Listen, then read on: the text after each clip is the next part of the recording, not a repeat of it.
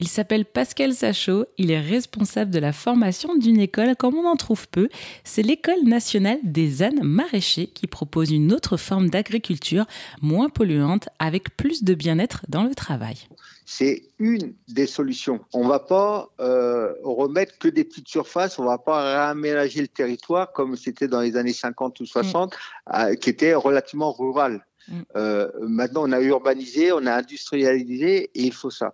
Pour autant, quand on parle d'aménagement de territoire autour des villes, où on cherche de plus, en plus à avoir des poumons verts, à avoir des ceintures maraîchères, mm autant rentrer dans le domaine où là, on va euh, utiliser l'âne comme trait d'union entre la ville et la campagne, mm. entre trait d'union entre le citadin et l'agriculteur qui va vouloir travailler sa terre.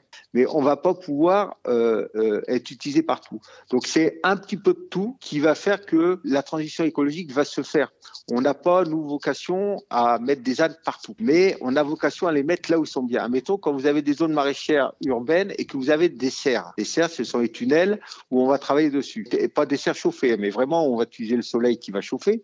Et bien là-dedans, si vous rentrez un motoculteur ou un tracteur, vous avez la pollution avec l'échappement, vous avez le bruit, vous avez le tassement du sol et vous avez mal au dos. Quoi Vous avez mal au dos? Sur, le tracteur, ça saute partout, vous tournez pour voir derrière et ainsi de suite. Et en plus, vous avez un rendement qui est minime puisque l'espacement que vous allez avoir entre les rangs de légumes va être de 70-80, alors qu'avec un âne, on va planter à 50 et on va pouvoir l'exploiter jusqu'à 20 cm d'écart entre rangs. Donc, on optimise vraiment la surface. On va travailler aussi vite, voire mieux qu'avec un tracteur en mettant un âne et on va y avoir tous les bienfaits que je viens de vous citer. Et le bien-être de la personne. Quand vous êtes avec un âne, les gens s'arrêtent, discutent avec vous, vous connaissent et achètent vos produits et il y a une vraie plus-value marchande. Quand vous êtes avec votre tracteur, personne ne s'arrête. Vous insérez un âne, ce que j'appelle l'âne territorial, pour ramasser dans des parcs, dans des squares, dans des petites rues, des sacs, des déchets, des cartons, du verre. L'employé, il est valorisé. L'employé municipal, il est valorisé et les gens, ils prêtent une attention parce qu'ils savent que c'est tel âne, telle personne qui viennent. Ils connaissent déjà l'employé, connaissent le nom de l'âne et ils vont faire euh, euh, attention à remplir des caisses de verre, de carton,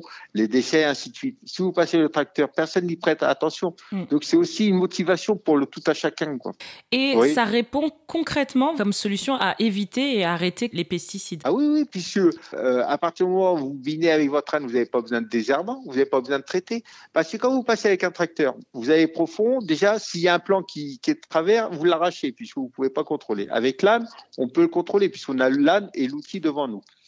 Deuxièmement, euh, le tracteur, vous allez blesser une plante donc, vous êtes obligé de repasser avec un produit pour la traiter, pour pas qu'elle meure.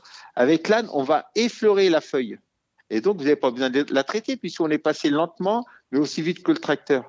Et donc, vous voyez, c'est autant de produits chimiques qu'on va pas rentrer puisqu'on n'a pas abîmé par nature la plante et le sol. Qu'est-ce que vous mettez en place et comment on fait pour prendre soin de son âne quand on travaille euh, la terre maintenant avec un animal? Savoir bien utiliser son âne, c'est savoir gérer euh, son quotidien. Euh, est-ce qu'il a assez à manger? Est-ce qu'il a assez à boire? Est-ce qu'il a assez d'espace pour là? Est-ce qu'il a une bonne nuitée Est-ce qu'il a vu le vétérinaire pour avoir ses vermifuges euh, Est-ce qu'il a vu le dentiste pour avoir la, dentition qui va bien Le maréchal pour les sabots, ainsi de suite. Ça, c'est le bien-être animal. L'effort de travail doit être aussi dosé et, et, l'âne est un athlète. C'est-à-dire que pour travailler une heure ou deux heures, il va falloir qu'il ait une condition physique. On le prépare physiquement pendant l'hiver pour qu'il soit prêt à, être en condition de travail.